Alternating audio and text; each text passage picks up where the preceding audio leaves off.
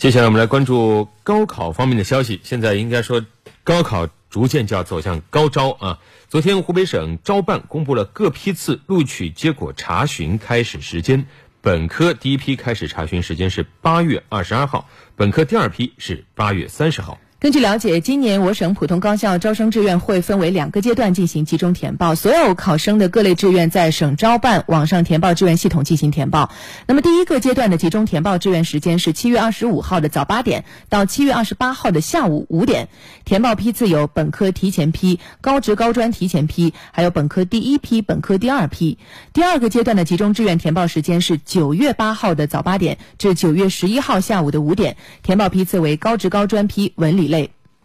另外呢，每个批次平行志愿在正式投档前都要经过反复模拟与院校交互，正式投档后，考生的录取状态才会发生变化。因此，考生录取信息查询开始时间比录取进程中各批次录取开始时间会适当滞后，所以敬请考生耐心等候。本科第一批开始查询时间是八月二十二号，第二批八月三十号。本科第一批征集志愿填报时间，大家记好是八月二十四号的下午三点开始到二十五号的十一点。本科第二批征集志愿填报时间是九月一号下午三点到二号的上午十一点。更多详细内容，大家可以去湖北招生信息网进行查询。对，也可以关注我们湖北之声的新媒体各端口，包括湖北之声的官方微信公众号，有消息我们也会第一时间进进行发布。最后呢，还有一点要提醒各位考生和家长，在湖北省招办发布的二零二零年湖北省普通高校招生阳光招生问答当中，详细解答了高考考生在